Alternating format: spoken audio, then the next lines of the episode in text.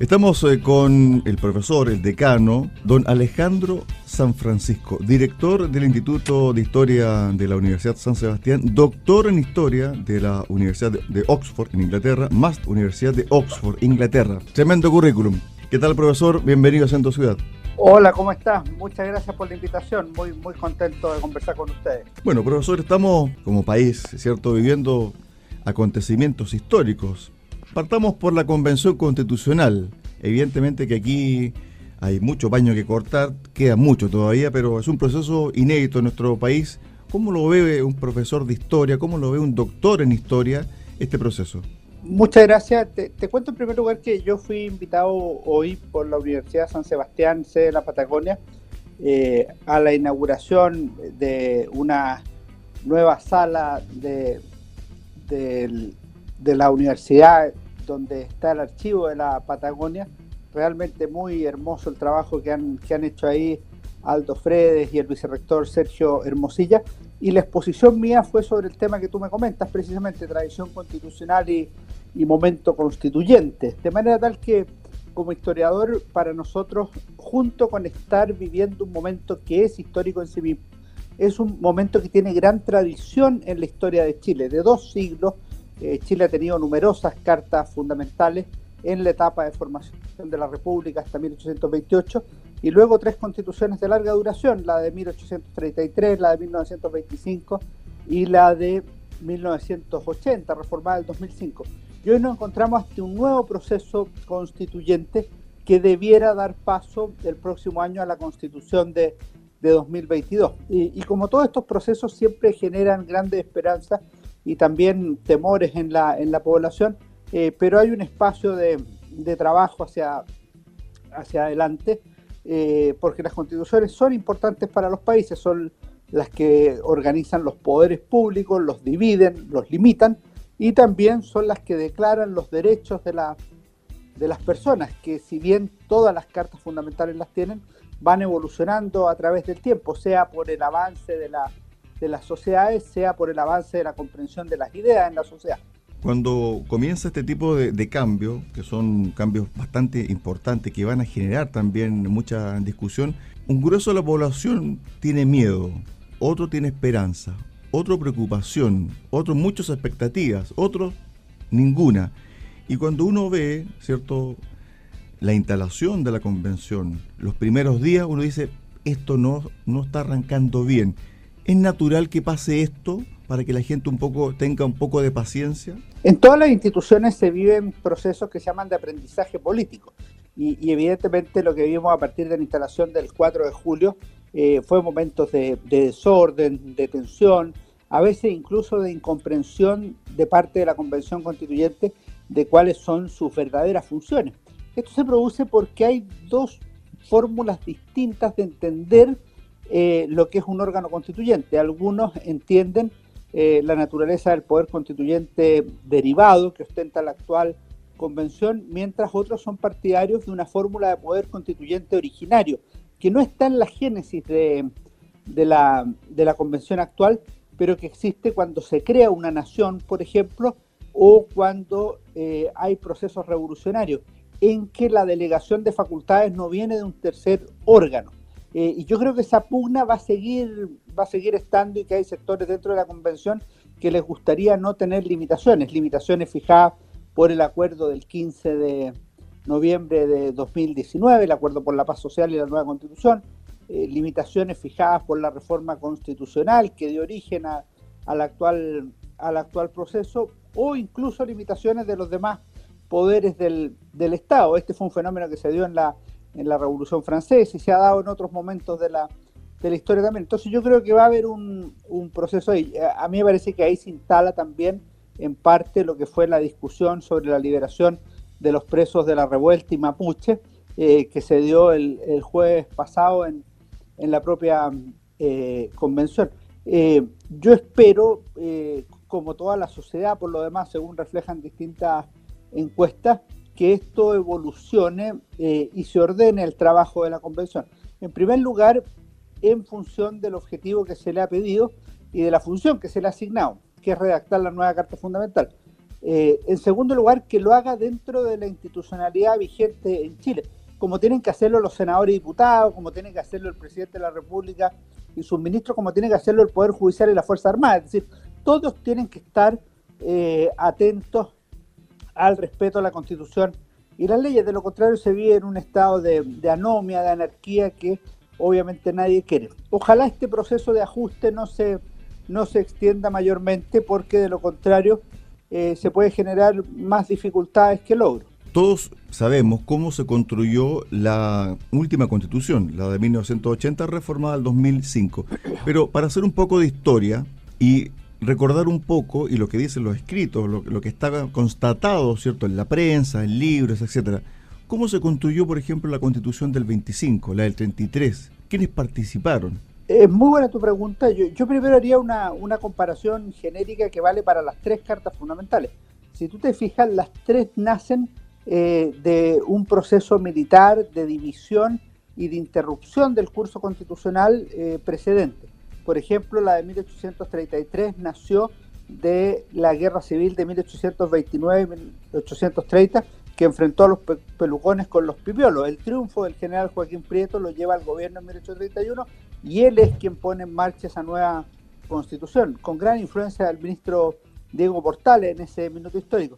En 1924 y 25, sendos golpes militares generaron la disolución del Congreso, la salida primero y el retorno después de Arturo Alessandri Palma, y fue el propio León de Tarapacá eh, quien eh, impulsó eh, y generó la Carta Fundamental de 1925. Y la de 1980 tuvo lo mismo como antecedente el 11 de septiembre del 73. Entonces, si tú te fijas, todas las constituciones de larga duración han tenido un paso previo de quiebre institucional, es lo que yo llamo poder fáctico constituyente. ahora bien, en la práctica lo que se forman son comisiones eh, en el caso de 1833, eh, cuando el Cabildo de Santiago pide hacer una constitución, se forma una comisión en la que hay eh, personas de reconocida honorabilidad y además hay un, hay un grupo de, diputados y esto ellos son los que, los que llevan la, tarea de, de, estudiar la nueva Carta Fundamental que está recogido en dos volúmenes de las sesiones de los cuerpos legislativos que que editó Valentín Letelier, eh, pero se nota claramente la mano del jurista Mariano Egaña en esa, en esa constitución, eh, tema que ha trabajado fundamentalmente el historiador Enrique Bram. Eh, y me parece ahí que, el sello de, esa constitución es el sello de Enrique Egaña, de, perdón, de, de Mariano Egaña, que es hijo de Juan Egaña, el autor de la constitución de 1823. En el caso de 1925, la idea original, eh, que era la que habían establecido los, los militares, específicamente la Junta Militar, en su manifiesto del 11 de septiembre de 1924, era convocar una asamblea constituyente que diera vida a una nueva constitución. Lo mismo dice el presidente Alessandri estando en Roma en el exilio para volver a Chile. Dice, se tiene que llamar una asamblea constituyente que haga una nueva constitución. Pero ya estando en Chile se convence que la asamblea constituyente no iba a tener el eh, la constitución lista en el plazo de 1925, cuando culminaba su periodo de cinco años de, gobierno. Esa convención a la cual aspiraba el León de Tarapacá, el presidente Alessandri, ¿compuesta por quiénes? No, él aspiraba a una asamblea constituyente que todavía no se, no se, definía por quiénes, pero finalmente lo que, lo que hubo eh, fue, fue una comisión, que una comisión constituyente que, que estudió y que la designó el propio León de Trapaca, lo que ocurre es que era una comisión muy plural, eh, en que habían desde un comunista como, como Hidalgo hasta liberales, conservadores, radicales y otras figuras, e, e, incluso participó un, militar, el inspector general del ejército, eh, Mariano Navarrete, eh, y el León participó en todas las sesiones, que fue muy interesante el trabajo que, que realizaron y donde se fueron alcanzando consenso bastante rápido, salvo en un tema que era el gran tema de discusión del momento, que era el tema del régimen de gobierno. Mientras la mayoría persistía en la necesidad de mantener el parlamentarismo, que era la causa por la cual se habían pronunciado los militares en 1924, el León de Tarapacá y los uniformados querían establecer un régimen presidencial. Eh, y en eso, eh, como dice Mario Góngora, pesó eh, la espada más en el platillo de la balanza que, el aporte que otros hicieron. Y, Mariano Navarrete dijo que los militares no iban a aceptar regresar a la orgía parlamentaria, con lo cual sentó la, la definición en favor del, presidencialismo. Bueno, ese mismo tema que usted está ejemplificando, está recordando a través de, su relato histórico, eh, se va a dar en la convención. En el fondo, ¿qué régimen vamos a tener a contar de esta nueva Carta Magna? Y lo otro también es qué tipo de país vamos a tener. Federativo, plurinacional, unitario. Son temas que van a marcar eh, la agenda de esta convención. Sí, y son, y son dos temas centrales. ¿ah? Si, tú te fijas, yo en la, en la conferencia que di esta mañana en la Universidad de San Sebastián planteé, planteé la vigencia de tres tradiciones constitucionales en Chile. la de los derechos de las personas y luego dos de la naturaleza que tú dices. Uno fue la presencia de un presidencialismo muy claro en las constituciones del 33, 25 y 80, y luego la persistencia del Estado unitario.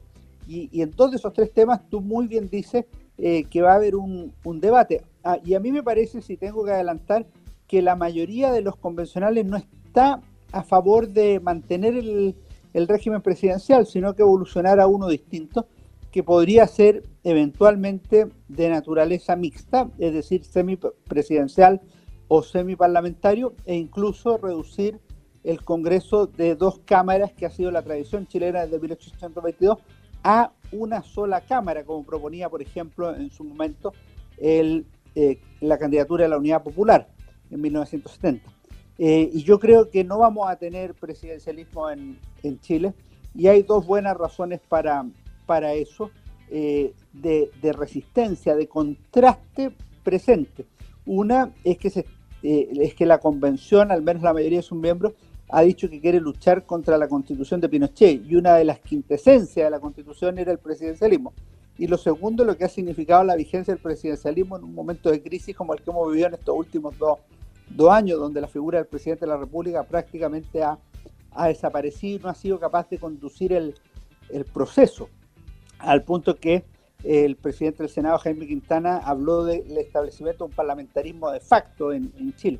Y en eso sí es verdad que los regímenes parlamentarios eh, enfrentan las crisis con mayor posibilidad de éxito, los regímenes presidenciales son más rígidos. Bueno, ahí está, disculpe, ahí está el tema, por ejemplo, del retiro del 10%, que fue una idea originaria del Parlamento y que finalmente el gobierno aceptó sin recurrir al Tribunal Constitucional en el primer retiro. Ahí claramente está, ¿cierto?, la fortaleza de la cual usted está hablando respecto al Congreso. Y, que, era, y que era una fórmula que todo el mundo sabía que era inconstitucional, eh, pero echaron la vista para, para el lado. Entonces, en la práctica se fue estableciendo un parlamentarismo de facto, en la práctica fueron violando la Constitución y las leyes, en lo que yo llamo una derogación parcial de la Constitución vigente, lo cual no deja de ser extraño, ciertamente. Exactamente, muy paradójico. valor de la, de la carta. Nos quedan pocos minutos, mire, yo estaría encantado de conversar con usted una hora, dos horas, realmente me apasiona este, este tema, pero nos quedan muy pocos minutos y quiero llevarlo al tema de la CAM y el concepto de plurinación. ¿Está preparado el país para esto? Porque uno de los objetivos de la CAM que está francamente en lucha directa con las forestales, hoy día hizo una declaración pública en relación a que eh, hay una guerra ya declarada hacia las forestales y también la autonomía del territorio.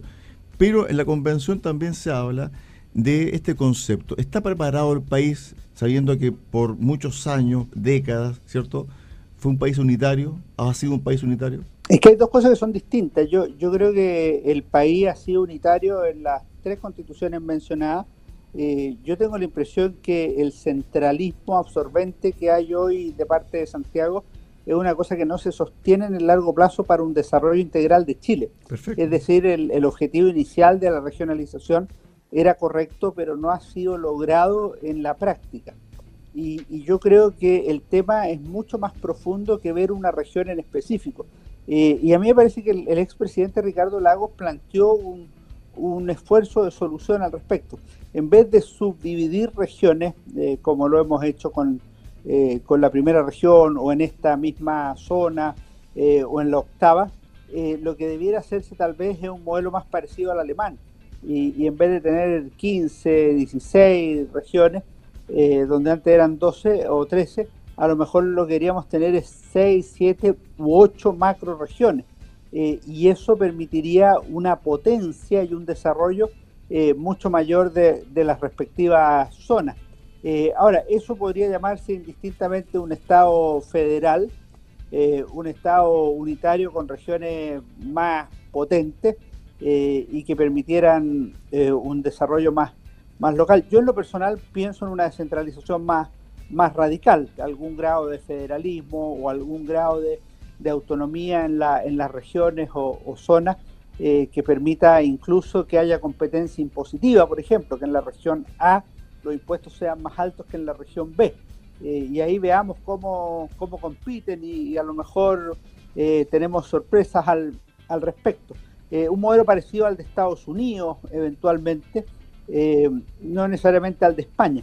¿Cuál es el problema que tú planteas? Que se parece eh, más al de España y España ha estado en los últimos 20, 30, 40 años con dos graves temas eh, que resurgen cada cierto tiempo. Uno fue el de la ETA en el País Vasco, con sendos ataques terroristas en distintas zonas para provocar la autonomía o eh, derechamente la independencia del País Vasco y en el último tiempo lo que ha vivido es un proceso similar, pero sin terrorismo, pero sí al margen de la ley, de Cataluña. Lo que habría que ver en Chile, con Estado plurinacional o con la fórmula que, se llame, es qué implicancias tiene para la sociedad decretar un Estado eh, plurinacional, eh, porque no todos entienden lo mismo. Y lo segundo es cuál va a ser la legitimidad que se le da al, al origen de la discusión, porque eh, tiene que haber un acuerdo fundamental para descartar de plano el uso del terrorismo y la violencia como método de acción política para salvar una posición, aunque dicha posición en su origen pueda tener elementos de legitimidad, porque de lo contrario nos vamos a estar resolviendo los problemas mediante guerras civiles como las que Chile ha tenido en su historia y como las que han causado tanto daño en otras sociedades. Estuvimos eh, con eh, el profesor Alejandro San Francisco, director del Instituto de Historia de la Universidad San Sebastián, doctor y máster en Historia de la Universidad de Oxford en Inglaterra. Realmente un tremendo invitado en el día de hoy. Hemos quedado muy entusiasmados con la conversación. Podríamos haber eh, seguido, profesor, pero realmente muy agradecido y muchas gracias por esta entrevista. Ya tienen mi teléfono, así que cuando quiera. Perfecto, profesor. Gracias. Buenas tardes. Nos vemos. Chao. Bye.